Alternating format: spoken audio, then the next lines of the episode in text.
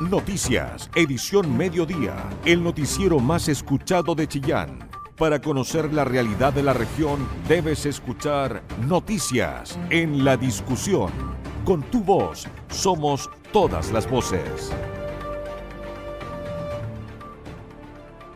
Muy buenas tardes, bienvenidos a esta edición de nuestro noticiario central acá en la 94.7. Soy el periodista Felipe Ahumada llegó y en compañía de los servicios técnicos de Mario Arias esperamos estar con ustedes esta próxima hora de entrega informativa de este 18 de octubre, cuando son las 13 horas y 8 minutos. Las autoridades anuncian un simulacro de evacuación en el perímetro al volcán Nevados de Chillán, esto en medio de los últimos pulsos eruptivos cuya nube de humo ha sembrado preocupación incluso en Argentina. La jornada fue programada para este 3 de noviembre en Las Trancas y se enviarán mensajes de alerta a través de los dispositivos celulares. Jorge Hernán Quijada estuvo trabajando en este tema. Y este 3 de noviembre se va a desarrollar una evacuación en el sector de las trancas a raíz de lo que está ocurriendo con el volcán Chillán. Esto será un simulacro que es organizado por la ONEMI acompañado de Socorro Andino, bomberos y carabineros. Para conocer los antecedentes, escuchemos al delegado presidencial Claudio Ferrada. Sí, es eh, lo que queremos dar a conocer en conjunto con la directora de ONEMI es eh, el simulacro del 3 de noviembre que se va a realizar en el sector Las Trancas, comuna de Pinto. Eh, es el segundo simulacro que se realiza después del año 2018, es el primero después de pandemia. Eh, y para ir fundamentalmente preparando a la ciudadanía, pero principalmente a los habitantes del sector Las Trancas, y aledaños que entendemos también que ha sufrido modificaciones en, los últimos periodos donde hay gente nueva, hay gente que probablemente ha llegado a vivir ahí después del año 2018, así que esto también significa una actualización también de esos protocolos eh, para que la gente esté preparada, sobre todo para los pulsos eh, o una evacuación sobre una situación de emergencia que tenga que venir con el complejo Neos de Chian. Ante eso, la preparación para nosotros es fundamental de ir eh, sometiéndoles o otorgándoles esa información no tan solo a los residentes del sector Las Trancas y Comuna de Pinto, sino también a los turistas. Es por eso que este simulacro se realizará también en conjunto con otras instituciones que también ayudan en el soporte de la evacuación, eh, en conjunto con bomberos del sector Las Trancas, también con carabineros que son los que conocen fundamentalmente el terreno y las vías de evacuación de Tenencia Las Trancas, y también con agentes y personal de la Municipalidad de Pinto. Eh, que, proveen también un soporte especializado en materia que están preparados para aquello. Eh, y en caso también de emergencias que se pudieran suscitar, que probablemente en una evacuación, eh, también Socorrandino también nos provee también de su insumos y esa logística que tanto nos ayuda en materia de rescate.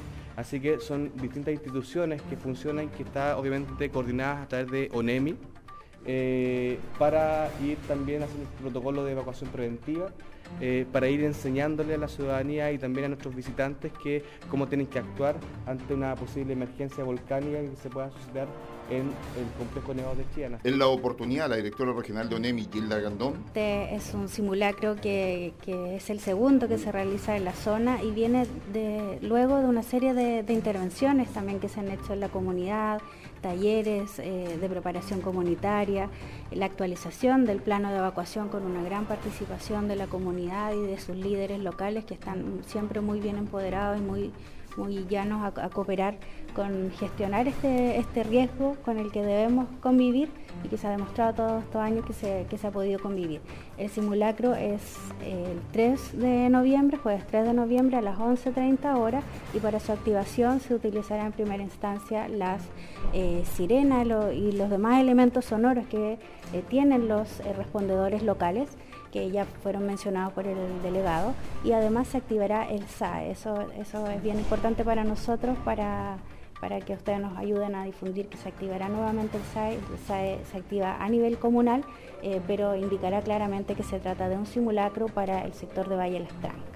Consultado referente a cuál es la situación actual del volcán Chillán. Bueno, hemos tenido unas semanas con bastante actividad pulsátil, con harta emisión de piroclasto, de gases, pero todo sigue estando, de, lo que nos convoca a nosotros sigue estando dentro del marco de esta alerta amarilla volcánica que ha establecido Cernaquiomín y por lo tanto lo que podemos esperar que esto continúe.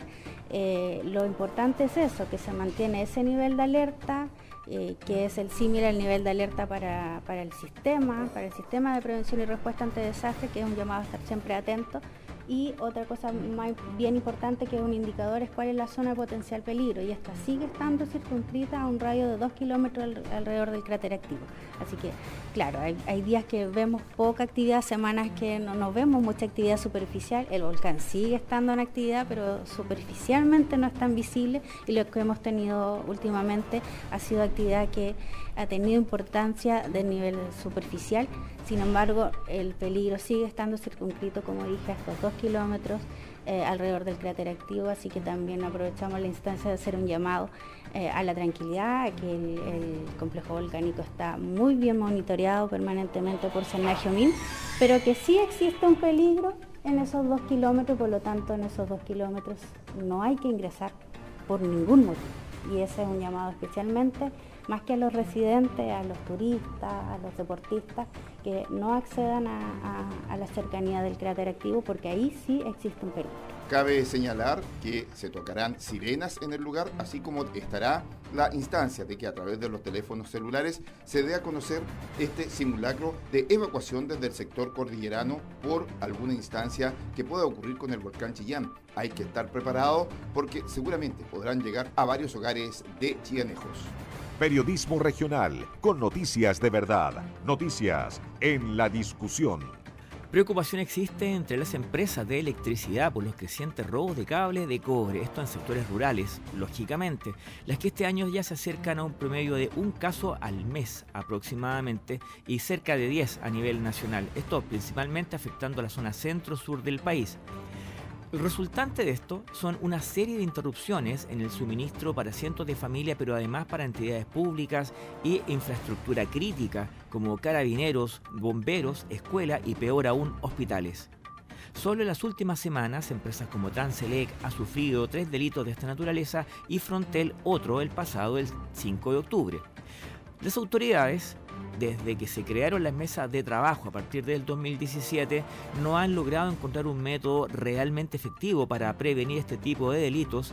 Y conforme al Ceremi de Energía Ricardo León actualmente están enfocados en capacitar una mayor dotación de policías, incluso a comunidades rurales, para que puedan colaborar en materia de prevención esa es la complejidad de este tipo de ilícitos que generalmente ocurren en zonas que están alejadas, remotas, donde hay poco tránsito. Ahora, ¿cómo se previene? Básicamente es desplegándonos por, distintas regiones, por distintas comunas. Nosotros hemos trabajado con carabineros para capacitar a carabineros, quienes son fundamentalmente los que pudieran ayudar a la prevención. Son fundamentalmente la gente que vive y la gente rurales que conocen todo el mundo, saben quiénes, quiénes son locales, quiénes no, quiénes vienen de afuera. Que cuando vean a gente que no de la zona, que andan, ¿no es cierto?, en el sospechosos, que se en los postes, que no andan con la identificación propia de la empresa, que hagan la denuncia. Si bien el Ministerio Público local no existe un foco investigativo, me refiero a Ñuble, para el Ceremi de Energía el que sí exista uno en la Fiscalía de El Maule ya es una garantía de resguardo, considerando que el Ministerio Público investiga bandas que operan en toda la zona. Pese a esto, conforme a Manuel Bello, director de Copelec, actualmente en la región las policías y los encargados de fiscalizar no cuentan con las herramientas para realizar con eficiencia esta labor. Con más importante que es la obra de mano calificada, especializada en este caso. Las regiones no, no tienen, me da la impresión que no, no cuentan con personal eh, especializado en, en uso, porque el uso de conductor ¿no? es especializado en investigar, en pillar a, dónde, está, dónde se dirigen los conductores, eh, ver una aduana, ver un. Por lo tanto, mira, esto, esto, es tan similar como al robo de madera. Está tan organizado eh, de, la, misma forma y lamentablemente hoy día poco lo que se puede hacer. Nosotros... Este año se han registrado 11 delitos en la región de Ñuble, lo que significa el robo de cerca de 14 kilómetros de cable, siendo los últimos dos de ellos este mes. Con tu voz somos todas las voces, noticias en la discusión, el medio informativo más importante de la región de Ñuble. 13 horas con 17 minutos. Con la presencia de los ministros de Desarrollo Social Giorgio Jackson y el de Economía Nicolás Grau, esta semana se realizará en Chillán un encuentro de gobernadores y consejeros regionales del sur de Chile. Jorge Hernán Quijada con el trabajo informativo. Y una importante visita van a desarrollar dos ministros y un subsecretario durante este jueves y viernes. Participarán de actividades en conjunto tanto en la Universidad de Concepción, dando charlas, así como lo que será la reunión que va a tener con gobernadores y consejeros regionales del sur del país y que se desarrollará en el Teatro Municipal. Escuchemos al delegado presidencial Claudio Ferrada. Efectivamente, así como la semana pasada también tuvimos la visita eh, de la ministra de Salud, pero también de varios subsecretarios. Entre ellos estuvo el subsecretario de Redes Asistenciales, el subsecretario de Salud Pública y también la subsecretaria de Vivienda y Urbanismo, Tatiana Rojas. Y esta semana eh, también vamos a contar con este despliegue ministerial. Eh, ya está confirmada la visita del ministro Giorgio Jackson el día jueves. Eh, y estamos a la espera también de otras confirmaciones, como es el día viernes del ministro de Economía, Nicolás Grau.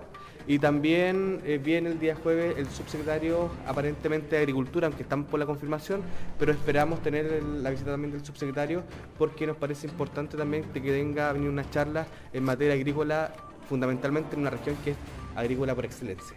Así que estamos en esa aún confirmación de agenda, pero va a ser una semana movida para esta región, una semana importante. Esto da cuenta igual de lo que para el presidente tiene que ver con la descentralización, de que no todas las políticas se puedan desarrollar o fundamentar en Santiago, sino que también eh, la interacción con las comunidades, eh, la territorialidad que tienen que tener los ministros es parte clave también de cómo nos desarrollamos como gobierno y ahí también nosotros los delegados presidenciales hacemos lo mismo en la región. Por su el gobernador Oscar Crisóstomo dio a conocer referente a esta reunión y las actividades de las autoridades acá en esta instancia. Este día jueves y viernes tenemos eventos que son importantes en nuestra región de Ñuble y que son el impulso que le queremos dar a nuestra región en términos centrales a las tareas que estamos trabajando ya desde hace un año.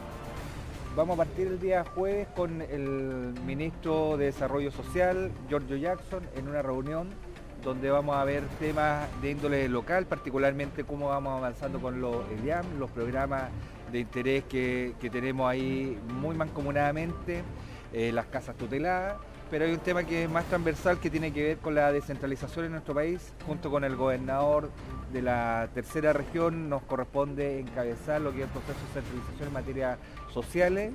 Eh, ha sido un proceso lento en esta materia, por lo tanto lo que queremos conversar precisamente con él es cómo avanzamos más rápido. En lo específico, lo que estamos pidiendo los gobernadores de todo el país y gobernadoras es el traspaso de competencias y servicios lisillanamente eh, a los gobiernos regionales. Servicios que están enfocados a la prevención del alcohol y droga, por ejemplo, servicios que hoy están enfocados a las ayudas sociales productivas, esos servicios que están de la mano hoy, que dependen del Ministerio de Desarrollo Social, hoy estamos pidiendo la transferencia paulatina, transitoria, esto no lo queremos hacer de la noche a la mañana, entendemos que aquí hay proceso, por lo tanto esa es la primera conversación que vamos a tener con el ministro Jackson.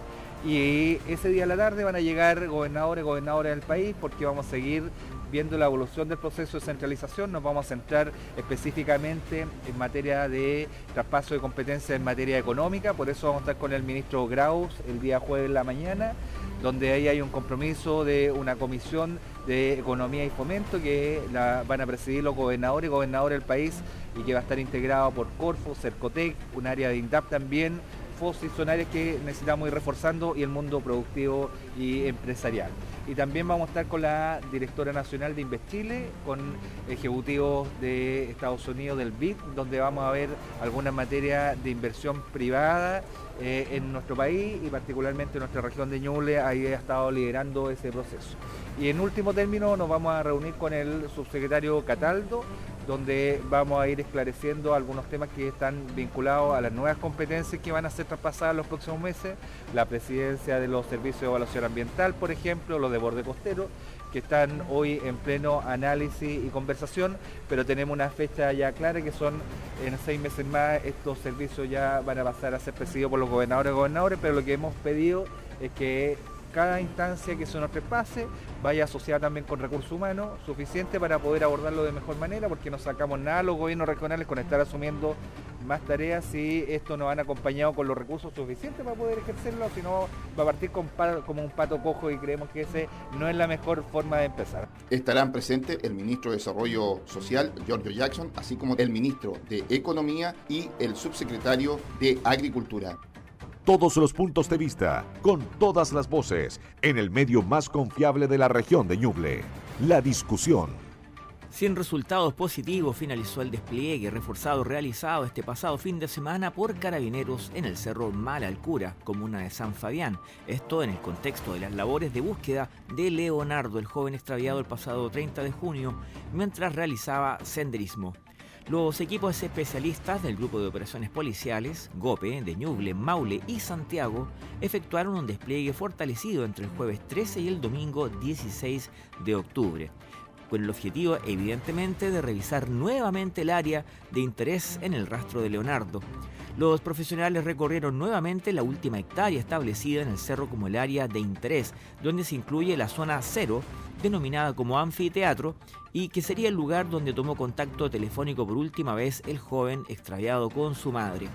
Allí en el lugar, los dos especialistas realizaron labores específicas de anclaje, descenso, por ejemplo, además de retirar con palas la nieve que aún se mantiene en las grietas y en las superficies en general.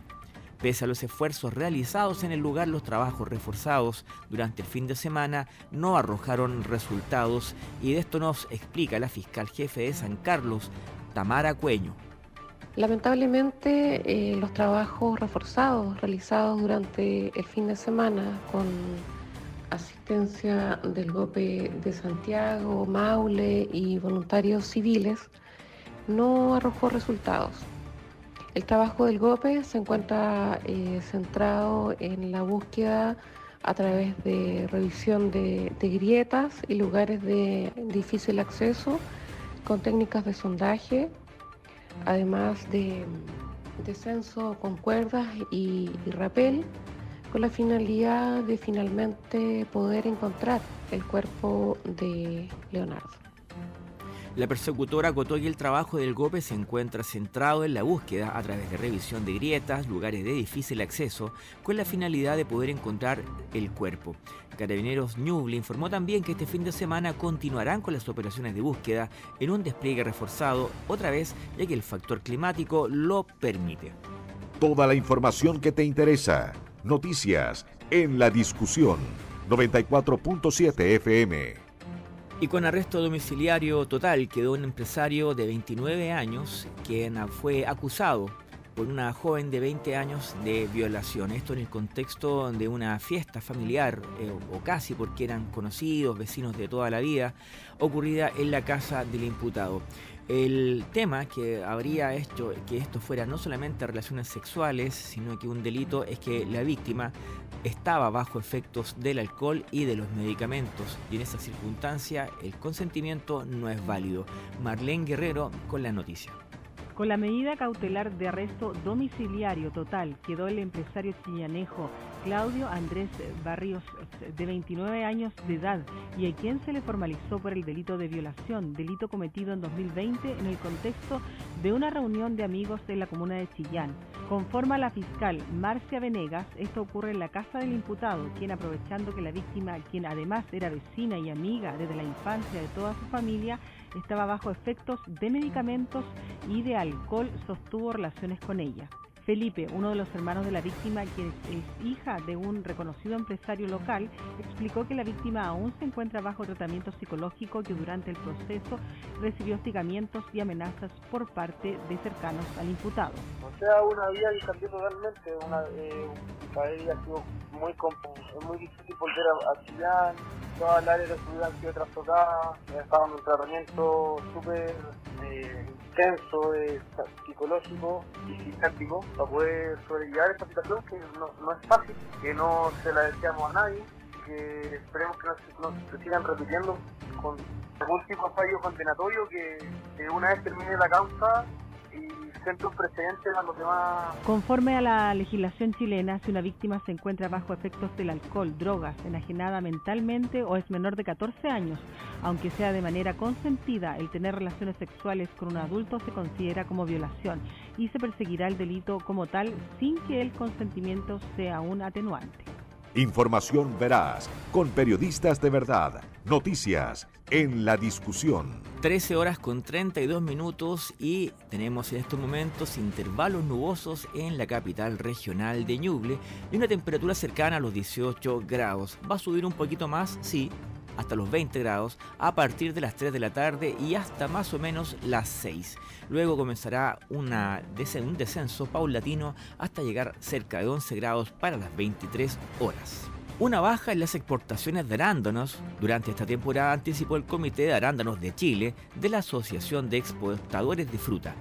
Más de 37.000 toneladas de este tipo de berry se exportaron durante las regiones, en, las regiones de Ñuble y Biobío en la temporada pasada, lo que representó una caída del 6,0% en comparación con la temporada anterior. La nota de economía es del periodista Roberto Fernández.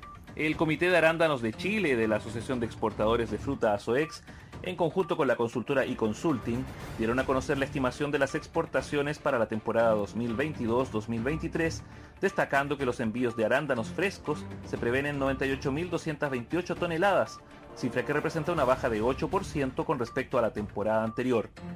Andrés Armstrong, director ejecutivo del Comité de Arándanos, explicó que la industria de arándanos ha ido incorporando tecnologías y adaptando su oferta a las actuales condiciones de competencia en los mercados internacionales. Una de las acciones ha sido la renovación de sus variedades, lo cual ha significado dejar algunas para la exportación de congelados y también otros usos industriales, al mismo tiempo que se plantan nuevas variedades con mejor post cosecha. El profesional precisó que la temporada pasada, en la cual las exportaciones de arándanos frescos sufrieron el impacto de los importantes problemas logísticos, ha acelerado el proceso de ajuste de la oferta nacional. Por ello, comentó que aunque se esperan mejoras sustanciales en los servicios logísticos esta temporada, el volumen a exportar disminuirá, privilegiando la condición de la fruta.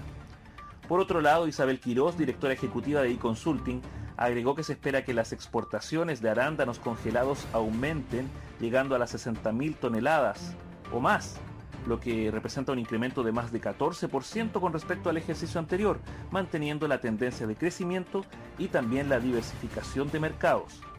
Quiroz destacó que esta temporada presenta mejores condiciones para la exportación de arándanos frescos como temperaturas más frías que favorecen la calidad de la fruta, Asimismo, hay una mayor disponibilidad de trabajadores para las labores de cosecha, packing y operaciones logísticas, factores que hicieron especialmente difícil la temporada pasada.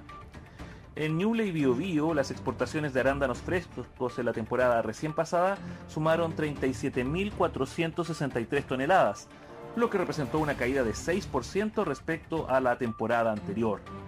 Mauro Mañasco, gerente general del Torreón Export, productora y exportadora de arándanos ubicada en San Carlos, recordó que la temporada anterior fue una de las más difíciles para el rubro, en la que, según comentó, se rompió el elástico de la tolerancia de Estados Unidos a la heterogénea calidad de la fruta de Chile, lo que significó que muchos supermercados norteamericanos rechazaron los arándanos chilenos, ello en el contexto de la crisis logística que retrasó los embarques, lo que favoreció la pérdida de calidad del producto tiene los arándanos plantados, básicamente, y que no se atreve a volver a exportarlo. La única alternativa que le diría es venderlo para pulpa congelado. Y obviamente no es negocio. Eh, porque pagan, esas, industrias pagan tanto que no suerte sirven para, para pagar los costos, pero, pero todas las empresas tienen un costo fijo y un variable.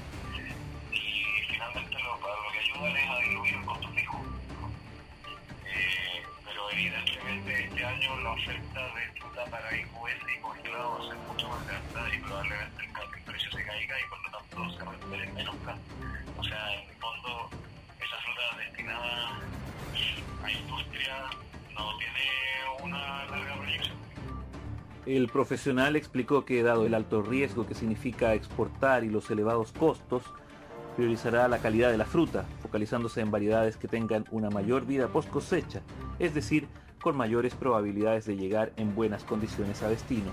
Toda la información que te interesa. Noticias en la discusión.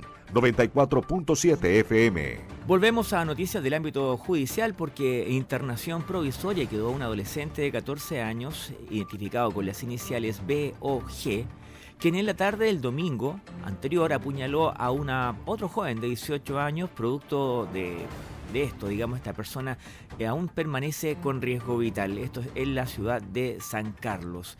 El hecho se registró en una feria del sector los artesanos de esta ciudad y de acuerdo a los antecedentes del caso se investiga un altercado anterior con motivo de la agresión con arma blanca que dejó a la víctima con una herida penetrante en la zona cardiopulmonar.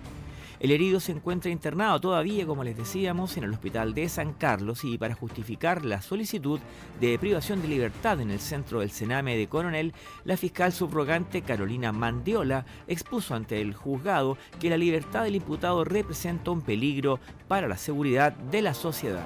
Ante estos antecedentes, el Ministerio Público solicitó como medida cautelar la internación provisoria del imputado, estimando que su libertad constituye un peligro tanto para la seguridad de la sociedad como de la víctima. Que atendido los argumentos expuestos por el Ministerio Público al tribunal, el tribunal decide, en este caso, imponer la medida cautelar de internación provisoria otorgando un plazo de investigación de dos meses. El juzgado de garantía de San Carlos decretó finalmente entonces, como bien decía la persecutora, un plazo de dos meses para la investigación judicial. Esto previo a que se realice la acusación y la posterior preparación de juicio oral en su contra por lo que sería el delito de homicidio frustrado si es que el imputado, el, la víctima, logra recuperarse. Toda la información que te interesa. Noticias en la discusión. 94.7 FM. Un total de 105 familias de seis comunas de Ñuble se han visto ya favorecidas con el programa de capacitación e inserción laboral que está encabezando la Corporación Nacional Forestal, CONAF. La idea es que una serie de labores durante todo el año se traduzcan también en empleos remunerados para las personas que se encuentran desempleadas. Más de esto nos cuenta Alison Acuña. La Corporación Nacional Forestal, a través de su dirección regional en Ñuble, inició la ejecución del programa de formación, capacitación y empleo que este año favorecerá con habilidades, competencias y oportunidades de inserción social a 105 personas de seis comunas de la región. Se trata de un programa en convenio con los municipios de Bulnes, Copquecura, Coelemu, Quillón, San Ignacio y San Fabián, con una inyección de más de 147 millones de pesos para la región, donde el 88% de las personas beneficiadas son mujeres jefas de hogar. Renzo Galani, director regional de CONAF Ñuble, destacó lo siguiente. Profocap, capacitación y tener hoy día esta capacidad de poder concentradamente, junto con el municipio y en este caso con el Ministerio del Trabajo y Desarrollo Social, poder establecer estos nexos que permitan a las mujeres particularmente la capacidad de tener mayor autonomía, eh, tener capacitación y tener finalmente ingresos. Por lo tanto, esto permite a las comunidades eh, de una manera eh, inicial, ¿no es cierto?, tener conocimiento que les permite, por ejemplo, emprender en el futuro. Algunas de las firmas de convenios fueron acompañadas por autoridades regionales como la Ceremi del Trabajo Natalia Lepes, quien indicó lo siguiente.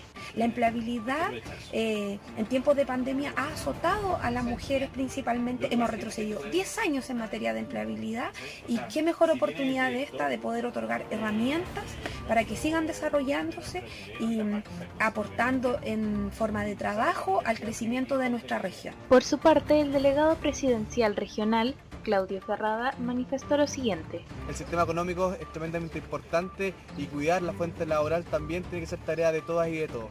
Es por eso que estamos acá dando cuenta de que la conversación entre las instituciones sí funciona.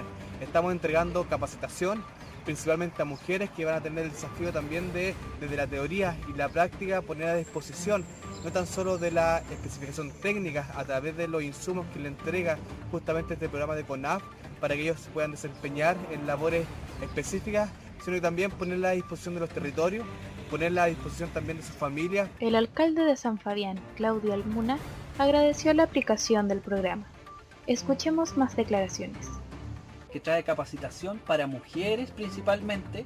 Sobre 70-80% de nuestros eh, participantes en esta oportunidad son mujeres y eso es súper importante porque son las que de alguna manera las personas que necesitan eh, tener ingresos, capacitación y ahora en este momento estamos visitando con el director regional el centro de práctica que va a significar este eh, de este Profocap 2022 que va a ser un invernadero municipal y que va de alguna manera a tener el acompañamiento desde CONAF y eso es súper importante porque vamos a tener capacidades instaladas.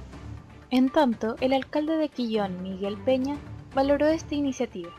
Escuchemos. Bueno, para nosotros es importantísimo hoy día contar con estos programas de CONAF y bueno, fortalecer las iniciativas de, de insertación laboral a nuestra gente, a nuestra en forma muy especial a las mujeres que hoy día han tenido una relevancia tremenda de participación, sobre el 90% de son las la beneficiarias son, damas, mujeres, y que vengan a participar acá para nosotros es de real importancia por el tema económico pues, de ellos mismos. Para nosotros muy relevante lo que el gobierno ha, destinado. Finalmente, el programa Profocap completó sus adjudicaciones con 18 cupos en Bulnes, 17 en Coelemu, 16 en San Ignacio y 16 en Copquecura, sumando además la contratación de 6 capacitadores en las propias comunas y dos profesionales para el equipo técnico a nivel nacional. Porque tu opinión nos importa. Escuchas Noticias en la discusión. 13 horas con 43 minutos. Durante la última sesión del Consejo Municipal en Yungay, el Ceremi de Energía Ricardo León junto a profesionales del área, concurrieron para explicar en detalle las alternativas que se barajan en la próxima instalación de una nueva línea de transmisión eléctrica que cruzará 22 comunas, considerando las subestaciones Entre Ríos, Río Mayeco, Ciruelos y Pichirropulli. Estas involucran a las comunas de Pemuco y Ungay en Ñuble. El estudio se encuentra en su tercera etapa y forma parte del proyecto de transmisión que se inició en julio de 2021 donde se dio inicio formal al proceso de evaluación ambiental estratégica a través de su primer hito participativo, denominado Consulta en etapa de diseño. Hoy el estudio de franjas se encuentra más acotado, de 7 kilómetros de ancho, y ya se está trabajando en una superficie de 3 kilómetros para poder ajustar finalmente a 80 metros de ancho el lugar por donde se tiene que instalar esta línea de transmisión. El Ceremi de Energía Ricardo León explicó que el objetivo del encuentro fue comunicar los alcances de la instalación de la línea de transmisión para, a los vecinos de Yungay y Pemuco. Hace algunos meses nos juntamos con la municipalidad para darle a conocer una franja preliminar, que a poco se ha ido angostando. Hoy día tenemos una propuesta de franjas que tiene una extensión de 3 kilómetros de ancho y cada vez se va acotando más. Ya antes habíamos podido conversar con algunos equipos técnicos del municipio y hoy día eh, la idea fue poder conversar con el Consejo Municipal para mostrarle la franja, poder decidir cuáles son sus inquietudes, principalmente porque ellos son una voz de la comunidad importante que es bueno que esté presente en este proceso para poder llegar a una franja que tenga el menor impacto posible en la línea de transmisión desde el punto de vista territorial, evitando conflictos con población, con espacio de protección ambiental, productivo, entre otros. Para el concejal Ricardo Ramos, estas instancias aclaratorias son bastante relevantes para la comuna, puesto que permite aclarar la duda frente a la preocupación que existe en Yungay respecto al impacto que podría tener el proyecto eléctrico sobre los terrenos por donde pasará esta línea de transmisión. La verdad que es súper enriquecedora porque ha sido súper abierto para presentarnos todo el proyecto. Sin embargo, nos mantenemos nuestra preocupación sobre el lugar, la zona por donde va, donde va a pasar esta franja. Es preocupante porque está dividiendo de alguna manera en dos algunos sectores de nuestra comuna, donde hay sectores urbanos que queremos proteger, donde hay sectores eh, agrícolas que no, queremos ver afectados, donde hay sectores turísticos que tampoco queremos ver afectados. Entonces, me parece muy bien que haya sido suficientemente claro para presentarnos todo este proceso, poder analizarlo, eh, llegar a consensuar algunos elementos y en definitiva poder eh, acordar la poligonal que en definitiva se va a definir, porque hay una cosa que es claro, esta franja sí o sí se va a hacer, lo importante es que sea de acuerdo con la necesidad de nuestra comunidad también. Para las próximas semanas se espera poder concretar la jornada informativa con el, con el Consejo de Pemuco también y con ello iniciar los procesos de casa abierta que están dirigidas a sociabilizar el proyecto con las personas que habitan el territorio. Información veraz, con periodistas de verdad, noticias en la discusión. Con la participación de 800 docentes, el municipio de Chillán realizó la conmemoración del Día del Profesor. Durante la jornada se realizó un reconocimiento a 11 profesores con más de 30 años de servicio. Jorge Hernán Quijada con esta noticia. En el Teatro Municipal y con la presencia de más de 800 profesores, tanto de establecimientos municipalizados, particulares y subvencionados, se llevó a efecto por parte de la Municipalidad de Chillán y el DAEM la conmemoración del Día del Profesor. En la oportunidad hubo reconocimiento para 11 profesores con 30 años de servicio. Escuchemos a Marcos Aguilera, director del DAEM. Sí, bueno, un día muy importante porque el alcalde de la ciudad, don Camilo Benavente, ha querido hacer un reconocimiento a nuestros profesores, principalmente a los profesores de las escuelas y liceos municipales, pero también a los profesores de colegios particulares subvencionados. Así que el alcalde ha hecho la invitación, se ha trabajado también con los gremios, con el colegio de profesores a nivel comunal y a nivel regional. Y la municipalidad hoy invita, hoy agasaja a nuestros profesores eh, como una instancia más de celebración de su día. Por el esfuerzo que han hecho durante la pandemia, eh, los profesores y profesoras han sostenido el sistema educacional en momentos difíciles, han estado ahí en la primera línea arriesgando su salud también y muchos de ellos se enfermaron de COVID en su momento. Hay que recordar esos, esos episodios, ¿no es cierto?, de la pandemia y por lo tanto por ese esfuerzo y además por la importante labor de formación de nuestros niños y niñas, son el futuro de Chillán. Y Chillán está llamado a ser la ciudad del sur de Chile, la ciudad histórica, cultural, un polo de desarrollo, y ahí los profesores tienen un rol fundamental. Me refiero a todos los profesores, ¿ah?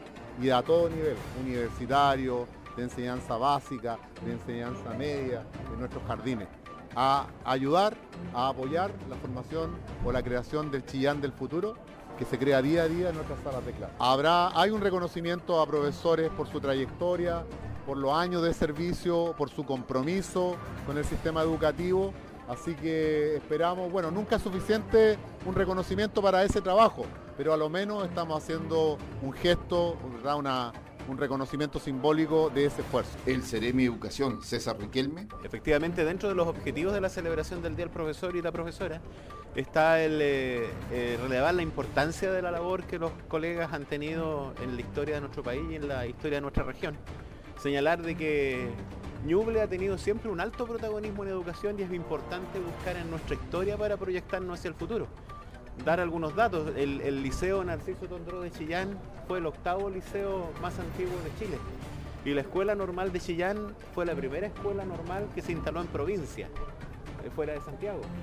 Por lo tanto, tenemos un recuerdo y una historia importantísima con nombres como eh, Narciso Tondró, como Alejandro Venega, Enrique Molina hizo clase acá en el Liceo de Hombres, eh, también alumnos como René Largo Farías o Rolando Alarcón.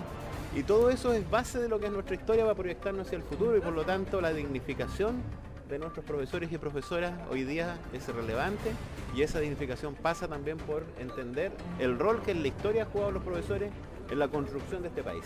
Hoy día estamos en un proceso eh, trascendente en términos de avanzar hacia la constitución de los servicios locales de educación, hacia la vuelta al Estado. Estamos esperando qué pasa con la ley miscelánea para ver si en el caso de Punilla Cordillera las escuelas son traspasadas este, en enero del 2023 o en el 2024. Eh, pero en definitiva, y además la directora del ESLE está instalada ya en nuestra región también hace ya varias, varios meses. Eh, y por supuesto nosotros estamos dando todo nuestro apoyo, creo, creemos que es importante que el Estado efectivamente se vuelva a hacer cargo de lo que es nuestra educación pública. En la oportunidad, el director del DAE, Marco Aguilera, señaló de una importante inversión para mejoramiento de infraestructura en establecimientos educacionales. Sí, el alcalde eh, anunció de manera más coloquial, pero lo hará en una conferencia de prensa, que afortunadamente estamos muy contentos y orgullosos de que aproximadamente 12 proyectos que hemos presentado al fondo del gobierno, el gobierno anunció hace poco tiempo atrás un fondo especial para reparación de establecimientos educacionales, se llama Fondo para Emergencias o Urgencias.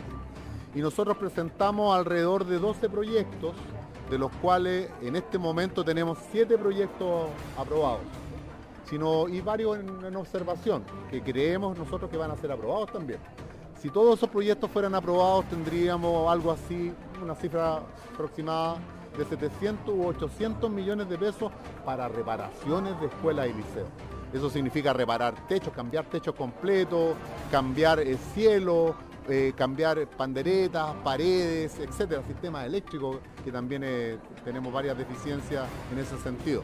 Así que un anuncio importante que era el alcalde en su momento, pero ya nosotros podemos adelantar que tenemos una cantidad de proyectos importantes y que somos una de las comunas que más proyectos ha presentado a este fondo de emergencia o de reparaciones del Ministerio de Educación. La Municipalidad de Chillán y las autoridades valoraron el trabajo y la entrega que han tenido los profesores en el día a día en la formación de los estudiantes ñublencinos. Con tu voz somos todas las voces, noticias en la discusión, el medio informativo más importante de la región de Ñuble. Muy bien, y cuando ya son las 13 horas con 53 minutos, queremos tomar contacto con nuestro editor de radio La Discusión, el periodista Marcelo Herrera, con todo el informe nacional e internacional. ¿Qué tal, Marcelo? Muy buenas tardes. Hola, ¿cómo te va Felipe? Muy buenas tardes. Vamos a dar inicio de inmediato al eh, bloque con noticias nacionales, eh, marcada por supuesto por el discurso esta mañana del presidente Gabriel Boric en el marco del tercer aniversario del estallido social. Dudas pendientes, diagnósticos y el rol de carabinero fueron algunos de los temas que trató. ¿Qué dijo el presidente Boric? Hace tres años miles de personas se manifestaron expresando un malestar acumulado por largo tiempo que clamaba por mayor justicia, igualdad y el fin de los abusos. Comenzó diciendo en su discurso, el mandatario realizó un diagnóstico del estallido. No fue una revolución anticapitalista, ni tampoco una ola de delincuencia, como han querido instalar en los últimos días. Fue una expresión de dolores y fracturas de nuestra sociedad.